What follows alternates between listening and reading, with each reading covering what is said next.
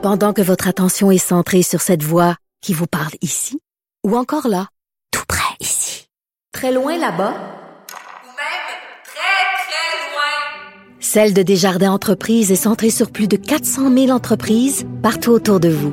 Depuis plus de 120 ans, nos équipes dédiées accompagnent les entrepreneurs d'ici à chaque étape pour qu'ils puissent rester centrés sur ce qui compte, la croissance de leur entreprise. Culture, tendance et société. Steve Fortin. Alors, vous avez entendu parler, bien sûr, la raison pour laquelle euh, le sportif, en fait, le joueur de hockey, Carey Price, euh, était allé chercher de l'aide. Ben, c'est parce qu'il avait des problèmes d'alcool. Mais mon collègue Steve Fortin, lui, dit, ben, c'est bizarre, il y a comme un deux poids, deux mesures. On traite pas euh, les admissions de problèmes d'alcool des sportifs de la même façon que ceux des artistes. Bonjour, Steve. Oui, a, salut, salut. Écoute, oui, je pense qu'il y a des nuances à apporter à tout le moins. Deux poids, deux mesures, on verra bien, mais euh, il y a certainement des nuances et euh, j'ai pensé à quelques cas.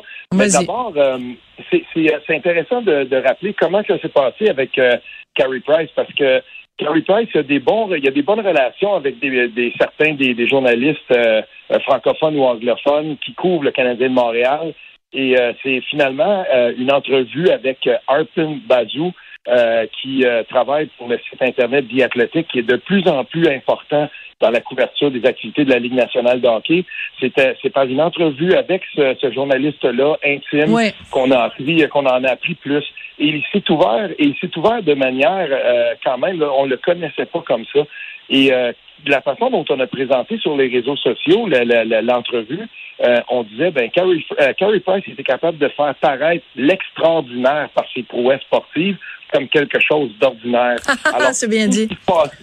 oui, et, alors que tout ce qui se passait en dedans de lui n'était rien d'ordinaire. Et, et, euh, et, là, ben, il détaille justement ses problèmes de consommation, tout ça. Puis, euh, je parlais de ça avec euh, avec quelqu'un qui œuvre dans le domaine euh, de journaliste sportif depuis longtemps. Puis, je lui soumettais que c'était pas mal plus facile pour un sportif de euh, d'avouer ça. Et il m'a euh, cet ami-là m'a dit il y, a, il y, a, un contexte quand même là-dedans. Ça dépend toujours de, de si on veut là d'un capital de sympathie ou d'antipathie préalable. Et là, en, discutant, je m'aperçois que euh, si on regarde du côté des artistes, on a parfois l'impression qu'un artiste qui va avoir un problème, qui, qui va avoir un problème de consommation, ce sera pas pareil. Le sportif, on va dire, oui, c'est le guerrier, l'inatteignable, celui qui est là, qui, est, qui va à la guerre à tous les jours, on le pense presque intouchable. Et là, tout à coup, il y a une craque dans l'armure. On, peut dire ça. Peut-être que l'image est un petit peu différente quand on est un artiste. Mais ça dépend toujours du, du capital de sympathie ou d'antipathie qui est euh, associé. Parce que dans un cas comme celui de Jonathan Drouin, euh, il y avait déjà un fort capital euh, antipathique envers lui. On le blâmait pour ses performances sur la glace. Il avoue un problème de consommation et ça passe beaucoup plus mal. Et les exemples du côté artistique de cette nature-là, ben, il me semble qu'il y en a aussi. Parce qu'on le sait, quand Marie-Pierre Morin a avoué ses problèmes de dépendance, ça n'a pas très bien passé. Et pourtant, il y a des, il y a d'autres artistes qui avaient des capitales de sympathie étaient peut-être un petit peu plus forts. Ouais, mais c'est plus facile. Ouais, mais excuse-moi de te dire ça comme ça, Steve, mais ça n'a strictement rien à voir avec le fait qu'elle soit une artiste. Ça avait à voir avec le fait que euh, elle, elle, elle avait fait face à des allégations de, de, de, de harcèlement sexuel ou d'inconduite sexuelle. Donc, les gens ont, ont dit, euh, ceux qui étaient pas d'accord de ça, avec son, sa confession, disaient, ben, le fait que tu nous dises que tu as un problème de dépendance, c'est l'excuse facile pour excuser un comportement inacceptable. Je pense pas que dans le cas de Carrie Price, en tout cas que je sache, qu'il ait euh, utilisé ou qu'il se soit servi de de ces problèmes de d'alcool pour excuser un comportement euh, déviant ou un comportement inacceptable Non. Non, non, non, non, pas du tout. Euh, et, là, et là, ici vient la, la, notion. Oui, c'est vrai que dans le cas de Marie-Pierre Morin, euh, ça servait bien d'une certaine façon. elle, elle, arrive avec ça, puis elle avait connu ses, ses ben, en fait, on, le sait, là, il y avait eu ces allégations-là, et même son admission de, certains des gestes qui étaient qui étaient reprochés. Toutefois, dans d'autres cas, euh, on a été capable de pardonner ou la réaction était, euh, quand même euh, passablement différente. Moi, je me souviens que dans le cas, par exemple, de Vin Butler, quand, quand les, allégations sont sorties, dans, dans la, ça n'a pas été comme un raz de instantané où on a dit c'est une condamnation, puis on cloue au pilori tout de suite. Il y en a, il y en a quelques-uns, mais c'était beaucoup plus nuancé dans ce cas-là quand, quand c'est sorti. Ce que je veux dire aussi par là, c'est que quand on touche euh, aux problèmes de santé mentale, euh, il y a aussi une dynamique différente qui va s'installer. Et je, je, je, suis replongé dans l'histoire de Michel Courtemanche parce que euh, on parlait de lui également. Et je, me, je, ne me souvenais plus exactement comment ça s'était passé, mais c'était vraiment le juillet 97, one man show prévu et trois heures de show à faire, 30 minutes, crack et finalement euh, quitte, part de la scène complètement et euh, entre dans l'anonymat euh, complet, là, se retire complètement. Et puis ensuite, ben, on apprend, on apprend tout ça. Sylvain Marcel, ça lui est arrivé un peu de la même façon. Euh, lui, à un moment donné, il a tout stoppé et revient et dit, ben voilà, voici ce qui se passait vraiment dedans de moi. Et, et dans des cas comme ceux-là, les artistes ont été capables de, de, de se revirer de bord et même de, de finalement de, faire œuvre utile avec ça, parce que dans les deux cas, ils se sont associés à des causes pour aider notamment les hommes qui étaient dans, dans, des difficultés. Je pense notamment à Sylvain, euh, à Sylvain Marcel avec son association Rucher. C'est super important. La réception dans ce cas-là était bonne. Et, euh, quand, quand, on regarde aussi les, les, euh, les problèmes de dépendance du côté des sportifs, ben il, y a aussi eu des cas où c'était beaucoup plus difficile à faire passer. Je pense par exemple euh, au cas de Théorène Fleury, un hockeyeur qui était très connu dans le Canada anglais. À un moment donné, quand on a sorti ses problèmes de consommation, tout le monde savait très bien ce qui s'était passé.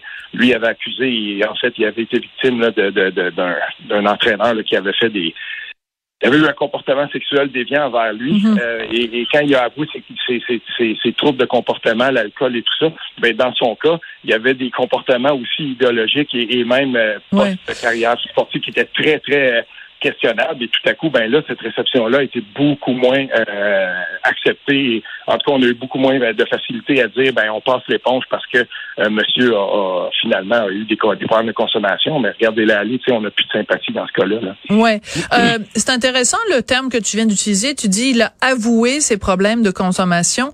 Euh, oui. Ça c'est, c'est pas un reproche que je te fais, mais on, on va dire ça. Puis ben, c'est une maladie. L'alcoolisme, c'est une maladie. Les dépendances, ce sont des, maladies.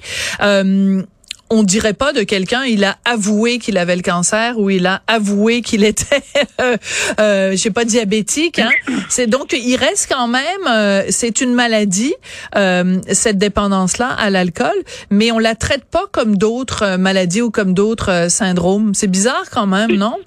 Oui, c'est vrai, c'est vrai. Puis euh, tu as raison de souligner le, le, le, le, verbe, ou en tout cas que, que je décide d'employer ici. C'est pas euh, euh c'est pas c'est pas choisi, mais tu as raison parce que dans, dans le cas où on parle de santé mentale et notamment de et notamment de dépendance, ben c'est comme s'il y avait encore un tabou par rapport à ça.